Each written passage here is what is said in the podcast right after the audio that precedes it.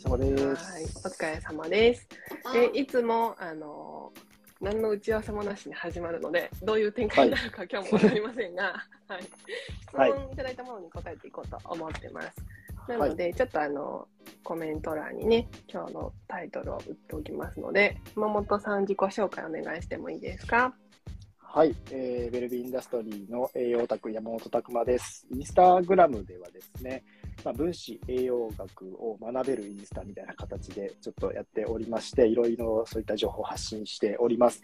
まあ、あの本業本業って言ったらあれですけども、あの本ちゃんの方ではですね、この健康づくりの仕組みっていうところで、未病産業を作るっていうところにいろいろ取り組んでおりますので、まあ、ご興味持ってもらえたら、ぜひですね、えー僕のやってることもチェックいただけると嬉しいなと思っております。よろしくお願いします。はい、よろしくお願いします。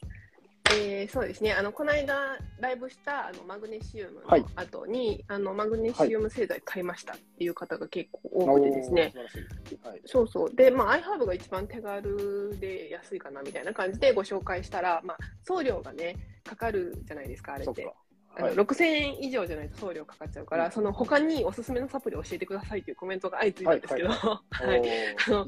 生活スタイルを聞いてないのに、まあ、適当に答えるわけにもいけないかなくて、まあ、ちょっと、うんうんあの答えにくいっていうところもあったんですけど、はいまあ、そういったところであのこういったサプリメントの選び方っていうところであのお答えしようかなと思ったんですけどちょっとテーマが壮大すぎてあのうん、答えるのに困るなって逆に思ったんですよね聞いといてなんだけどっていう。確かに。はいっていうところで質問を募集したのであのいただいた質問に少しずつ答えていこうかなと思ってます。はいはいま質問していただいた順にお答えしていこうかなと思うんですけど、はいえっ、と、一つ目が、なんだっけあ、サプリの吸収しやすいタイミング、だったかなはいはいははいい。についてが一つ目ですね。はい。なるほど。あ僕が答えていけばいいですか？大丈夫はい、お願いします。そうですね、もうサプリの吸収しやすいタイミングっていうのは、結構ものによるっていうのが正直あって、あのサプリのビタミンとかだと特に水溶性ビタミンと脂溶性ビタミンっていうのが分かれてるんですよね。で、例えばビタミン B 群とかビタミン C とかは水溶性なんですよ。ただ、ビタミン A、D、E、K っていうこの4種類は脂溶性なんですよね。ここって明確に結構違いがあって、やっぱり油に溶けやすい、水に溶けやすいなので、どちらかというと水溶性とかっていうのは、まあ、どのタイミングで取っていっても馴染みやすいです、体に。入りやすい。ただ、脂溶性っていうのはやっぱり油なので、すごく単重酸っていう形の 乾燥から出るですね、そういった、まあ、脂質を吸収するために必要なものの力を借りる必要があったりとかするので、まあ、料理とかでいくと、油物と一緒に取った方が、そういうのの吸収性が良かったりとかするっていうのもあったりしますね。であと、ミネラルとかは結構胃酸が重要なんですよ。だから胃酸の分泌が強い時とかっていうのが重要だったりしますし、マグネシウムだったら結構海外とかでは寝る前がいいよみたいな。メラトニンのあの多分おそらく話だと思うんですけども、そういった睡眠の質を促すために寝る前がいいよってありますけど、別にそんなにあのとらわれなくていいかなと思います。だからちょっと栄養素によって結構ばらつきはあるんですけども、そのあたりは取るタイミングよりもしっかり毎日忘れないことの方が大事だよとは僕は言ってて、うんうんうんはい確かに。あきさん、はいこんにちは。こんにちは山本先生、お疲れ様ですっていうお疲れ様です。あもしよかったら皆さんもご質問、コメントお願いします。はい。はい、そうですよね、サプリメントね。はい、そう、でも、そもそもビタミンとミネラルが一緒くたになってる人いると思うんですよ。そうあなるほど、そうですね。うん。はいそういうレベルだと思います。はい。マグネシウムってミミネラルなんですか？みたいな。ビタミンなんですか？みたいな。そんな感じになっちゃってると思うんですよね。まあ、でビタミンにはビタミンって名前ついてないものもあるけど、ありますね。ついてるついてないものもあります。うん。ね、ナイアシンとか言われてもね、あそうですよね。別名って感じですね。別はい名なん別名みたいなのありますね。ファ ントテン酸とかね、そういったものはいいろいろあるんですけどね。まあ、いわゆる鉄とか塩とかマグネシウムっていうのはミネラルっていうジャンルに入ります。はい。D さんが大事ってことですよね。で、まあはい、水溶性ビタミンはいつでもいいし、あの、はい水脂溶性ビタミンは食後がいいっていう感じですよね。そうですね。うんうん、はいそうなんですよ。取るタイミングで結構吸収率変わっちゃったりするので、そのタイミングにとってもめっちゃマジもったいないですよみたいな感じの人ってめっちゃいます。はい。あ意外とむずいのが鉄ですね。鉄がやっぱり乳製品とかの拮抗作用あったりとか、アヘンとの拮抗作用とかもあるんで、アヘンサプリと鉄サプリ離した方がいいよとか、うん鉄とビタミン E がちょっと相性悪いんで離した方がいいよとか、うんうん結構意外と女性に必要なその鉄とかって吸収難しかったりとかするんで、うんうん。はい、そのあたりとかは抑えといてもいいのかなぐらいですね。と思います。まあ、はい朝ね、あの朝にやっぱり鉄吸収が良くなるから朝取ってほしいし、うんうんってなったら必然的に夜亜鉛になったりとかね、そうですよもするね。し、まあ、亜鉛の血中濃度は夜に下がりやすいから夜の方がいいっていう話もあったりとかするんですけど、まあ、マルチビタミンで取ってる方って朝にボーンみたいなうん感じだったりする人が多くて、まあ、これ1日1回だからめっちゃいいよみたいな感じで売ってるけどそれ本当にいいの？みたいな話になりますよね。1日34回に分かれてるサプリの方が逆にそのちゃんと考えられてるんじゃないっていうところだったりもしますよね。はい。うんそうですね。本気でこだわりたい方はね、そうやって分けていいと思いますけど、まあ基本的にね、そういったところで、まあ、大量に取ったりしないと拮抗作用とかも、やっぱりなくなないというか、まあ、若干あるんですけども、はい、そこまで影響は出ないと思うので、うん。まあ、それをちょっとライフスタイルとかに合わせてしていいいかなと思います。そうそうそう。まあ、一回ね、お話ししていただいたら、このライフスタイルに合わせたご提案とかね、もさせていただいたりできますよね。うんうんはいその方がいいかなと思います。はいはい。次が、えっ、とね、ネットワークビジネス系のマルチビタミンってどうですか？はいはいっていうご質問なんですけれども、なんか使ったことありますか、はい、でもいろいろね、お誘いは受けるので、はい、うん。そういったところで見たことあるんですけども、うん。僕結構ね、これに関してはいろいろ見たんですけど、やっぱりね、コスパが高くなっちゃってるなって思ってて、意外とネットワーク系のマルチのサプリって、うん。容量少ないもの多いんですよ。うんうんだからこれだけじゃ足りないだろうなっていうのがあって、まあ、特にね、なんかアムウェイさんとかにもね、マルチのなんかありますよ、ニュートリ系のやつとかあるじゃないですか。うんうん。ああいうのとかえも、そういうの見炎上してそう。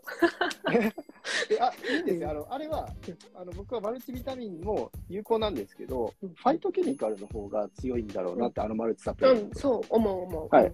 植物由来の多分製法とかこだわってて、そっちの方の、えーその成分の方が魅力的だなと。ただ内容量的に見たら、そんなに入ってないんですよ。うんこれで、なんか本当に最低限のベースを保つぐらいなんですよね。うんで、他のサプリとか見てみても、え、この値段だったらもうちょっと安くできないっていうのが正直あって、だからまああのね、まあ、そのビジネス的なそのインセンティブみたいなもの乗っかってるので、やっぱりまあそういった部分はネットワークのものって多々あるなっていうのはうん思いますね。うん、確まあ、市。販で iHub とかで自分で揃えた方が正直は安くはなると思います。うんただまあその辺が好きだっていう理由とかでね、そういったところを愛用するっていうのはいいと思いますので、うんうんまああの悪くないけど、まああの結構ね、容量的に足りないものとかっていうのもあったりもするので、選び方には注意かなと。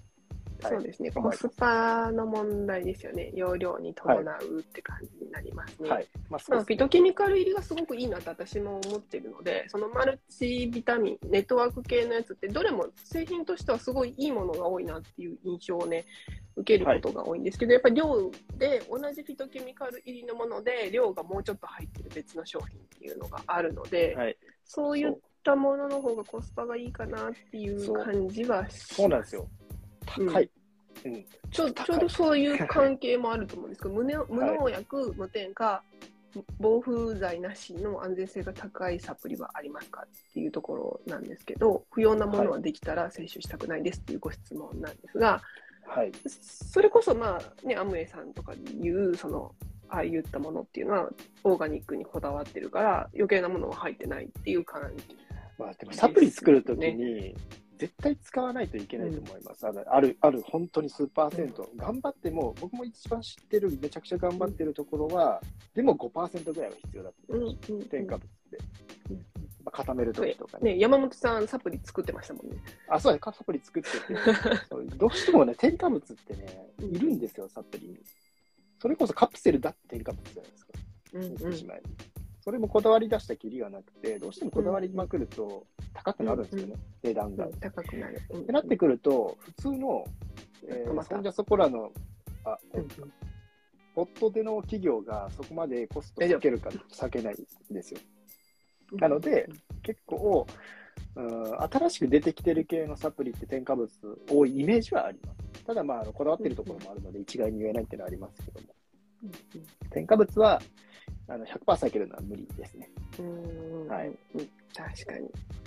いろいろね、取ってますけど、はい。やっぱりずーっと取ってると、なんかずっと取ってる自分が気持ち悪くなっていったりとかもするので、まあ、そういった時に、なんかそういういいものの替え時だったりとか、食事の、うんうんうん食事一本でいこうかっていう見直しが入ったりとかするので、はい。そういう感覚は大事にしてね、自分の次の段階のシフトチェンジに使ってもらったらいいなって思ってます。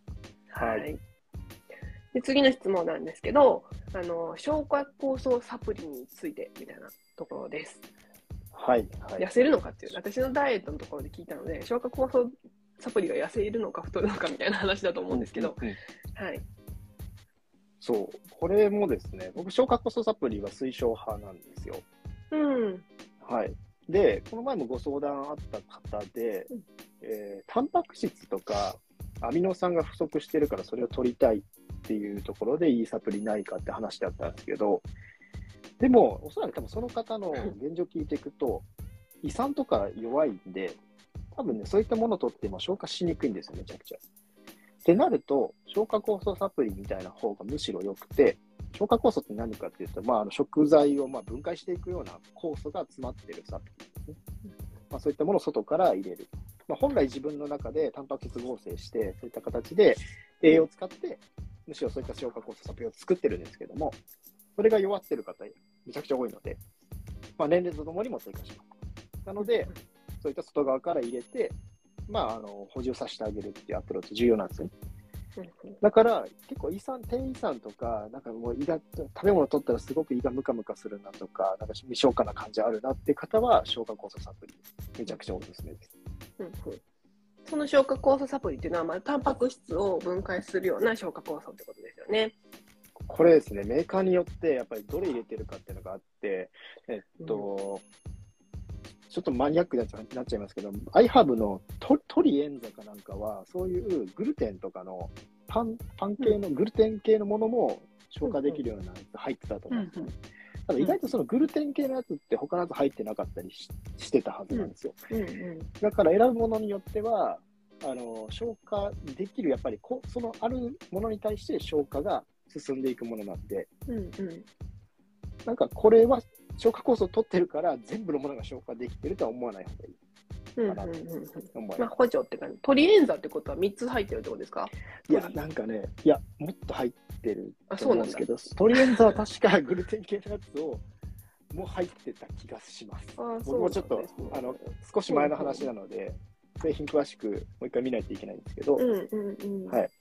これ、ただ、け裏見ないと分かんないですよね。裏見ないと分かんないです。ただ、裏見ても一般の人は分かんないと思います。確かに確かに。はいうんそうですそうね。そうそう一般的に消化酵素飲んでるんですけどって言われても、はいちょっと裏見ないと消化酵素の種類が全然違うのであの、はい分からなかったりするんですよで特にあのダイエットでご相談いただく方の中に消化酵素をまるっと入ってるやつの中でそのアルファグルコシターゼっていうものが入ったりとかする方がいるんですよね。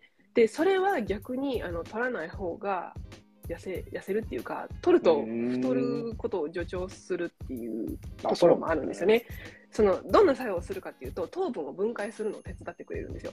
はい。なので血中濃度が上がるのが早い糖分をピューンって血糖値上げてしまう作用があってダイエット的には逆にアルファグルコシタゼ阻害の方を押してるんですよね。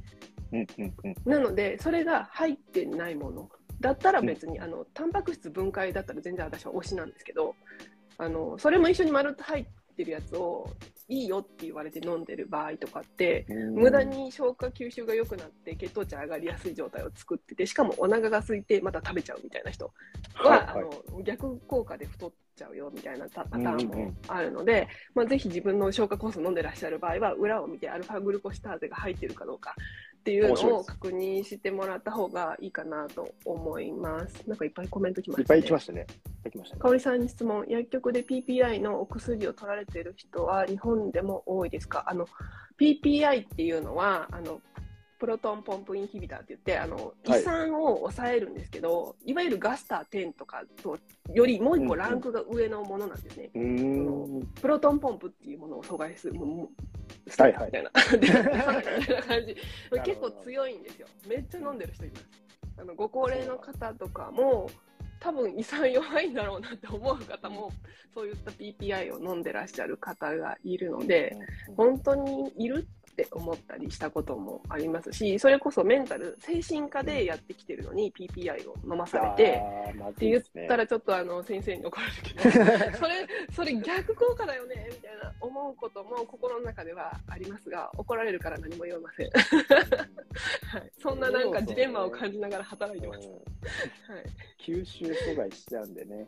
はい。そもったいないでうなすよねん。ですよね本当だったらね鉄とか亜鉛とかミネラルうん吸収させてあげて、タンパク質も分解して胃酸を本当だったら出してうんメンタル上げていきたいところの逆を走っちゃうことになっちゃうんですよね。根本はあれですのよね。胃酸がうん肩になってることが要因なので、それでお腹が、ね、胃が痛くなったりとかする時は、タンパク質です、むしろ。取らないといけないのはタンパク質うで、んはい。やっぱそこで抑制して抑えるっていうのは、結構対処になっちゃいますね。そうなんですよね。ちょっと安易出すって感じのうん空気感がありますね。必要な人もいるんですけどね。そうですね。はい。消化酵素いっぱいありますよね。あります。種類死ぬほどあるんで、どれがっていうのはね、選びたいところですね。はいでゆなさん、こんにちは。こんにちは。と相性や飲むタイミング知りたいです。鉄とビタミンは相性悪いですか？オメガ3、メム CT オイルはどうでしょうかっていうところなんですけど、鉄とビタミンだったら、鉄とビタミン E ですよね、さっき山本さんが言ったうですね。鉄とビタミン E。むしろ鉄とビタミン C は相性いいんで、うんうん。はい。そうですよね。あの吸収良くしてくれたりするので、鉄と一緒にビタミン C 製剤、まあ、はい食べ物とかでいいんですけど、はいそういったものを取っていただくといいかなって感じです。ビタミン E は、そうですよね、妊娠中の方なんですけど、まあ、妊娠中だったらビタミン E は飲まないっていうことの方が多いですので、はい。まあ、妊娠前とかだったらビタミン E は外して、昼か夜かに飲んでもらうのがいいかなと。そうですね。まあ、ビタミン E もでも必要なものなんで、サプリからっていうか、食材から取るとか、そういう意識は、全く取らないのは良くないです。そんな、あの、うんうんちょっと入れたからといって、完全阻害されるわけないので、こういうよりやっぱりビタミン入れていくと、まあちょっとサプリとかでね、大量、大量のやつだとちょっと、や様子見って感じですね。うんうんうんうんはい。そうですよね。ビタミン E も油に溶けるビタミンなので、取りすぎは過剰症が存在するんですよね。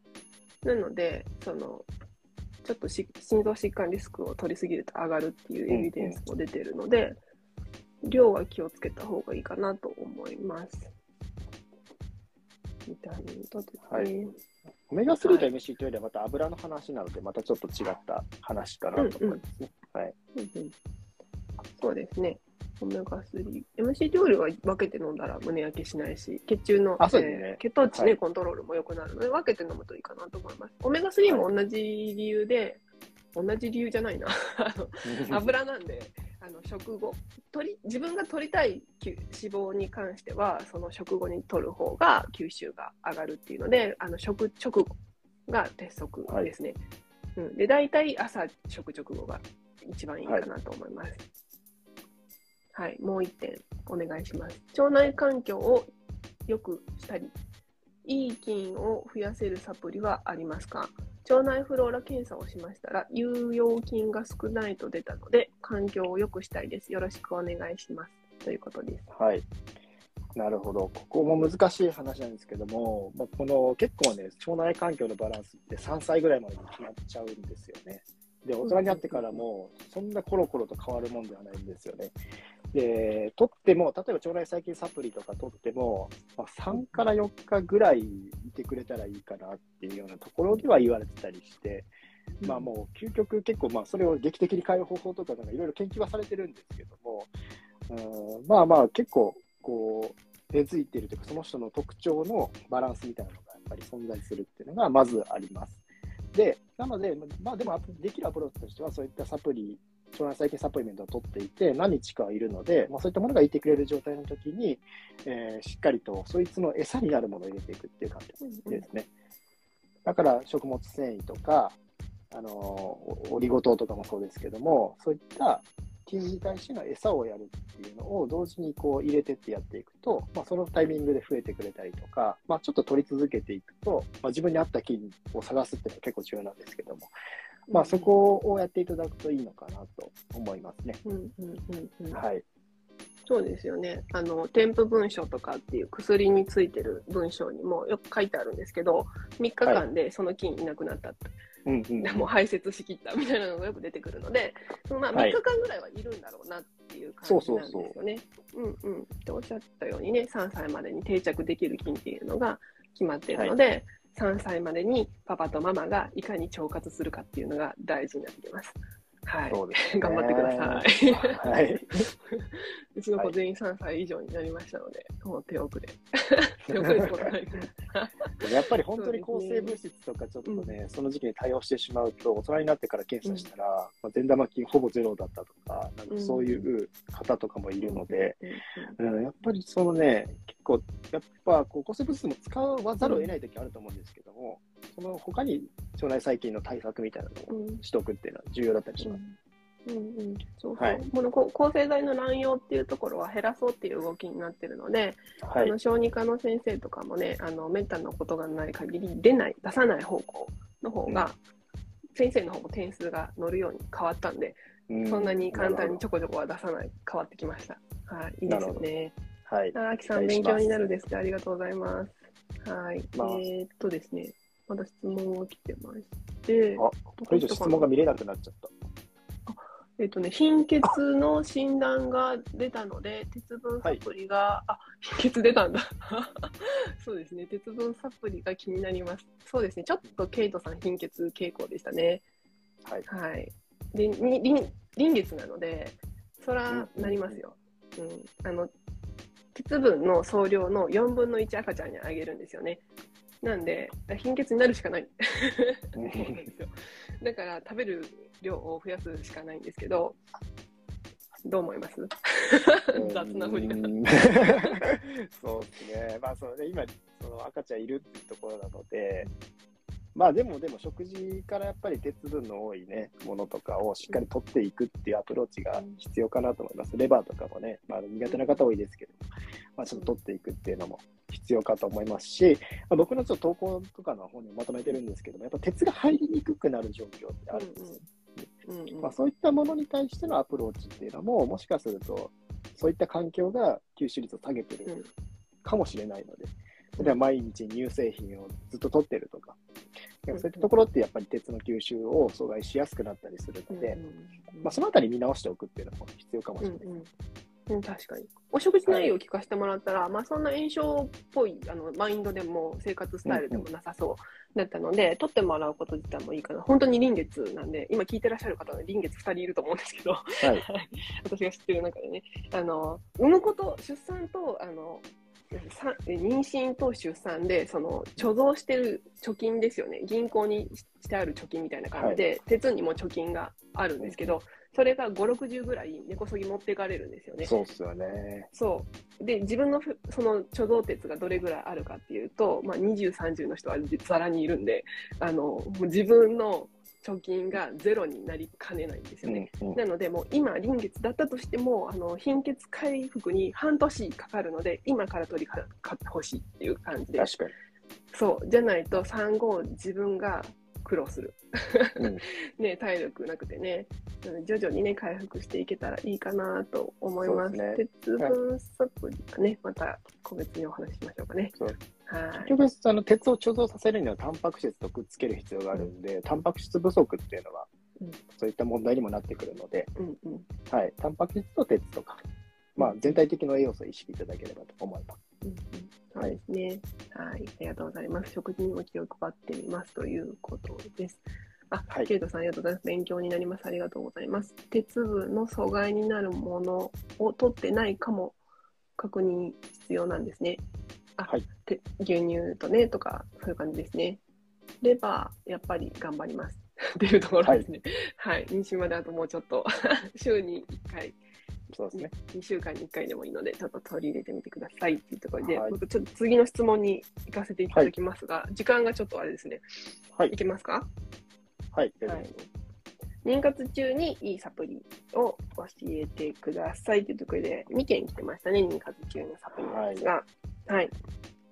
もうイメージ的には葉酸って言われてますよね。うん。葉酸サプリっていうのは。うんはい。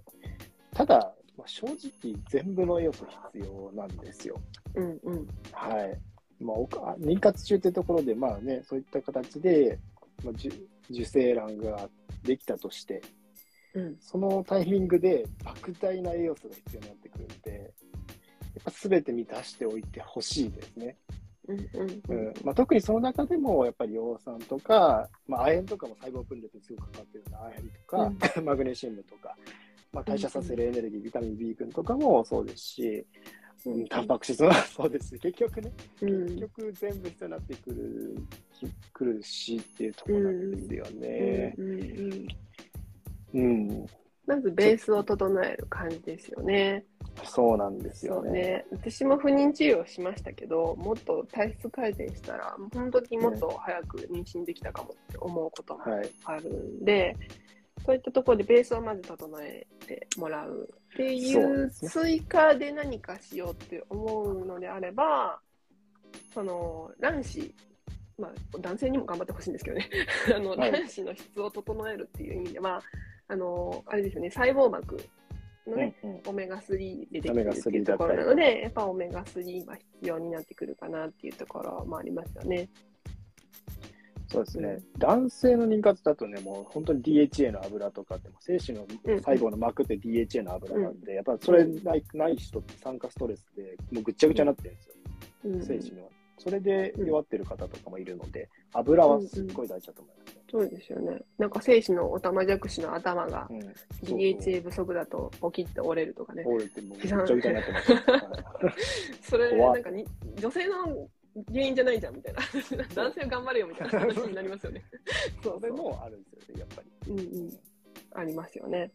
そうだからまあ男性は DHA 取ってもらって、まあ、女性も血流を良くするためと細胞の膜とかをね良くするっていう意味でオメガ3、DHA、EPA のねあのはいサプリを取っていただくでもいいし、お魚食べるとかでもいいかなと思うんですよね。あと、そうですね、血流を良くすること自体がその胎盤が剥がれにくくなったりとか、そういったことも着床率が上がったりもするので、NO 系 ?NO 系っかります？一酸化窒素。一酸化窒素。そう。はい一酸化窒素。そのアルギニンとか、はいはいはいはい。まあ、別で言うとシトルリンとかその辺同じなんですけどその辺を取ってもらったりとかすると子宮内膜が分厚くなりやすいって言われたりとかもします。あと血流良くなるのでやっぱり胎盤とのね妊娠した時に血流が良くなった方があの剥がれにくいとかそういったところもあるので NO 系、まあ、男性が取ったら男性が取ったであの、はい勃起しやすいとかねそういったものもあるし本当お互いおすすめかなっていう感うんじですよねうんはい。そうそうそうそう。なんで、アルギニンサプリを、なんだろう、1から5グラムぐらい取る人はいます。うんまあ、妊娠したらそんなにいらないんですけど、そうそう。他は、だと、アスタキサンチンとかどうですか？アスタキまあ、抗酸化、まああの、卵子ってすごくミトコンドリアの多い組織なんですよね。でミトコンドリアってエネルギー工場なんですけど、当然エネルギー発電すると活性酸素とかって大量に出るので、まあ、酸化ストレスに弱い状態だと、当然やられてしまうので、そういった強い抗酸化成分のアスタキサンチンとかも、まあ、有効な可能性は高いですね。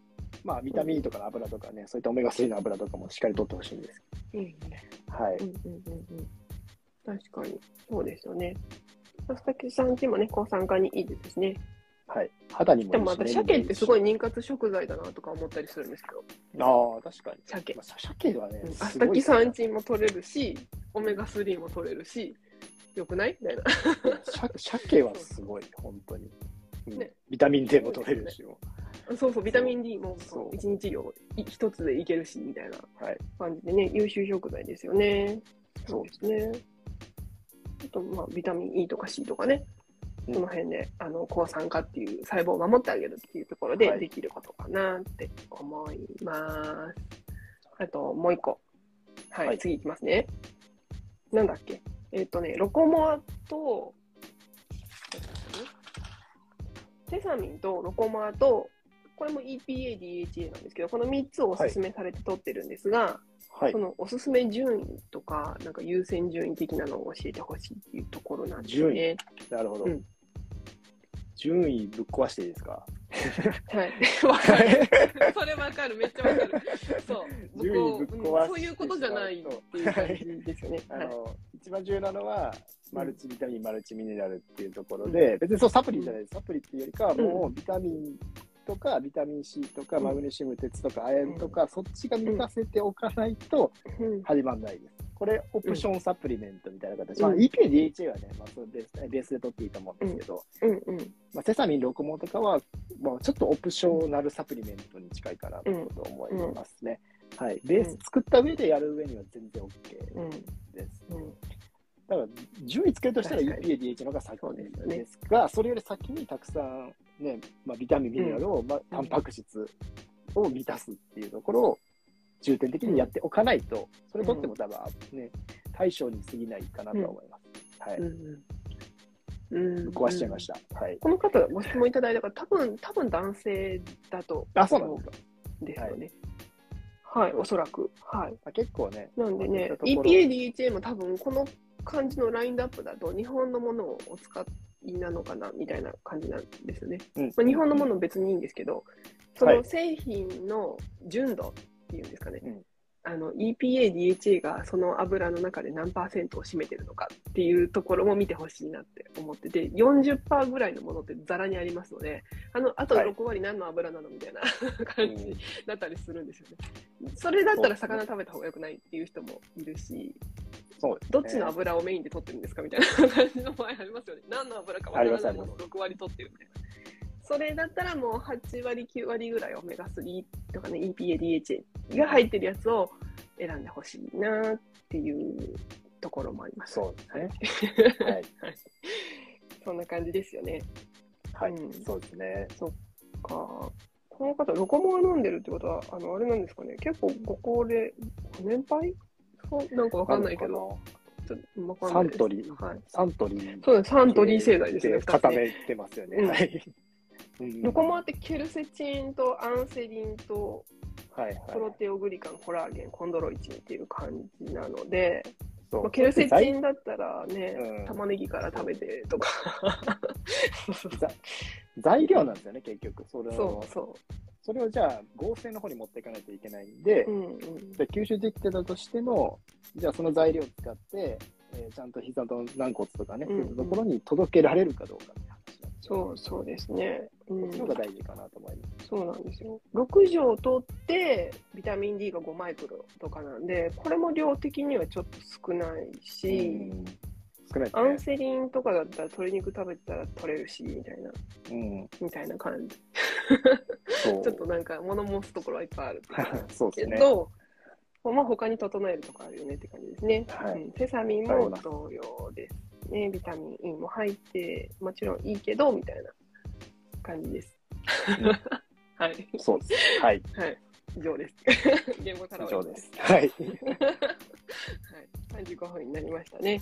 はい。はいい、いところで、はい、そろそろご質問もないですし、締めようかなと思っております。はい。ありがとうござないんかあ。の、こんな質問とかもね、バーチャルキャンパスって言って、私たち2人じゃないんですけど、他の先生たちもたくさん運用している、あの、オンラインサロンがあるので、そちらの方の、でバーチャル上のキャンパスの中で、あの、無料でね、こういう質問にお答えしたりとか、うんあの、もしておりますので、ぜひ興味がある方はね、あの、なんていうんですか、ここのと欄の方に ご覧いただいて、あの、はい。健康第一学校オンラインサロンの方をチェックしていただけたらと思います。はい、質問し放題なんでね。ちょうはいど。さっきも質問答えてましたよね。あ、そうですね。さっきも、はいはい。生徒さんとね、お話ししてましたね。はい。うんうん。なんで、そういうのもちょっと利用してもらったらいいかなと思います。他に何か山本さん言っておきたいことありますか？特にまあ大丈夫です。また質問いただければ、いつでも。はい、そうですね。なんかまた質問湧いてくると思うので、また来週、あの、インスタライブでお答えしていきたいと思いますので、なんかあの、ご希望のね、ご質問があったら、また投稿、投稿、あの、DM していただけたら、そちらについてお答えさせていただきたいと思ってます。はい、はい、っていうところで、はい、今日もありがとうございました。ありがとうございました。はい、またよろしくお願いします。ありがとうございます。ではでは。はい、またねまたね